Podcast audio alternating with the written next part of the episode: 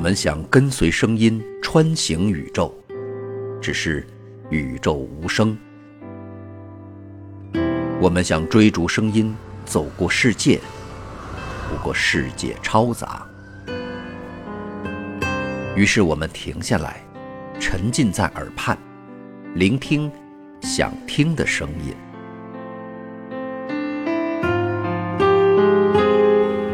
欢迎来到给小白白的。有声书。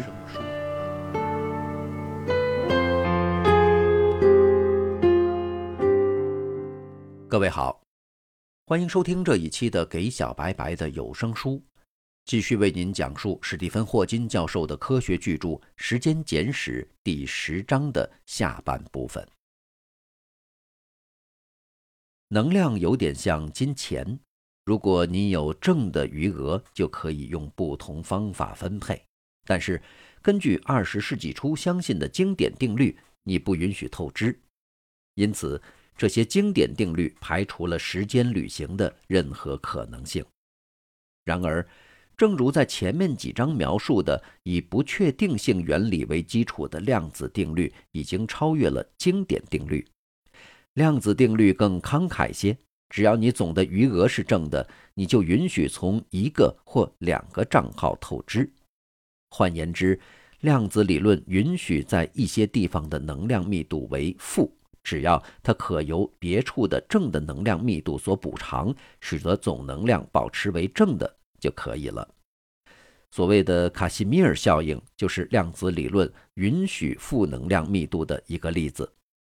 正如我们在第七章中看到的，甚至我们认为是空虚的空间也充满了虚的粒子和反粒子对。它们一起出现，相互分离，再返回一起，并且相互湮灭。现在，假定我们有两片距离很近的平行金属板，金属板对于虚光子或光的粒子起着类似镜子的作用。事实上，在它们之间形成了一个空腔，它有点像风琴管，只在指定的音阶上共鸣。这意味着。只有当平板间的距离是虚光子波长的整数倍时，这些虚光子才会发生在平板之中的空间。如果空间的宽度是波长的整数倍，再加上部分波长，那么在平板之间前后反射多次后，一个波的波峰就会和另一个的波谷重合，这样波就被抵消了。因为平板之间的虚光子只能具有共振的波长，所以虚光子的数目比在平板之外区域的要略少些。那是因为在平板之外的虚光子可以具有任意波长，这样撞击在平板内表面的虚光子比外表面的略少一些。因此，我们可以预料到这两片平板遭受到将它们向里挤的力。实际上，我们已经测量到这种力，并且和预言的值相符。这样，我们得到了虚粒子存在并具有实在效应的实验证据。在平板之间存在更少虚光子的事实，意味着它们的能量密度比他处更小。但是在远离平板的空虚的空间的总能量密度必须为零，否则的话。能量密度会把空间卷曲起来，而不会是几乎平坦的。这样，如果平板间的能量密度比远处的能量密度更小，它就必须为负。这样，我们对以下两种现象都获得了实验证据：第一，从日食时的光线偏折得知时空可以被卷曲；第二，从卡西米尔效应得知。时空可被弯曲成允许时间旅行的方式，所以，我们也许希望随着科技推进，我们最终设法造出时间机器。但是，如果这样的话，为什么从来没有过来自未来的人回来告诉我们如何实现呢？鉴于我们现在处于初级发展阶段，也许有充分理由认为，让我们分享时间旅行的秘密是不明智的。除非人性得到彻底改变，非常难以相信某位从未来飘然而至的访客不会贸然泄露天机。当然，有些人会宣称，目睹 UFO 就是要么外星人，要么来自未来的人们来到我们这里的证据。然而，我认为，任何外星人或者来自未来的人的造访，应该是更明显的多，或许更加令人不悦的多。如果他们全然有欲显灵的话，为何只对那些被认为不太可靠的人进行？如果他们试图警告我们大难临头，这样做也不是非常有效呀。我们用以下的方法可能是一种解释：为何未曾有过来自未来的访客？我们说过去是固定的，那是因为我们观察了过去，并且发现并不存在允许从未来旅行返回的需要的那类卷曲。另一方面，未来是未知的、开放的。所以不妨拥有需要的曲率，这意味着任何时间旅行都被限制于未来。此时此刻，科克船长和进取号星舰没有机会来临。这也许可以解释得了当今世界为何还没有充斥着来自未来的游客。但是，如果有人能够回到以前并改变历史，则引起了无法回避的问题，例如。假定你回到过去，并且将你的曾曾祖父在他仍然为小孩的时候杀死。这类佯谬有许多版本，但是他们在根本上都是等效的。如果一个人可以自由地改变过去，那么他就会遇到矛盾。看来可能有两种方法解决由时间旅行导致的佯谬。我把一种称为协调历史方法。它是讲，当时空被卷曲的，甚至可能旅行到过去时，在时空中发生的必须是物理定律的协调的解。根据这个观点，除非历史表明你曾经到达过去，并且当时并没有杀死你的曾曾祖父，或者没有干过和你的现状相冲突的任何事，你才能在时间中回到过去。此外，当你真的回到过去，你不能改变历史记载。那表明你并没有自由意志为所欲为。当然，人们可以说，自由意志反正是虚幻的。如果确实存在一个制约万物的完备的统一理论，它大概也应该决定你的行动。但是，对于像人这么复杂的机体，其制约和决定的方式是不可能计算出来的。我们之所以说人们具有意志，乃在于我们不能预测他的未来行为。然而，如果一个人乘航天飞船旅行，并在出发之前就已经返回，我们就能够将预测未来的行为，因为那是历史记载的一部分。这样，在这种情形下，时间旅行者没有自由意志。解决时间旅行的其他的可能方法，可称为选择历史假说。其思想是：当时间旅行者回到过去，他就进入和历史记载不同的另外历史中去。这样，他们可以自由行动，不受和原先历史相一致的约束。斯皮尔伯格一定十分喜欢影片《回归未来》中的创意。马提·马克弗莱能够回到过去，而且把他的双亲恋爱的历史改得更加令人满意。听起来，选择历史假说和费恩曼把量子理论表达成历史求和的方法相类似。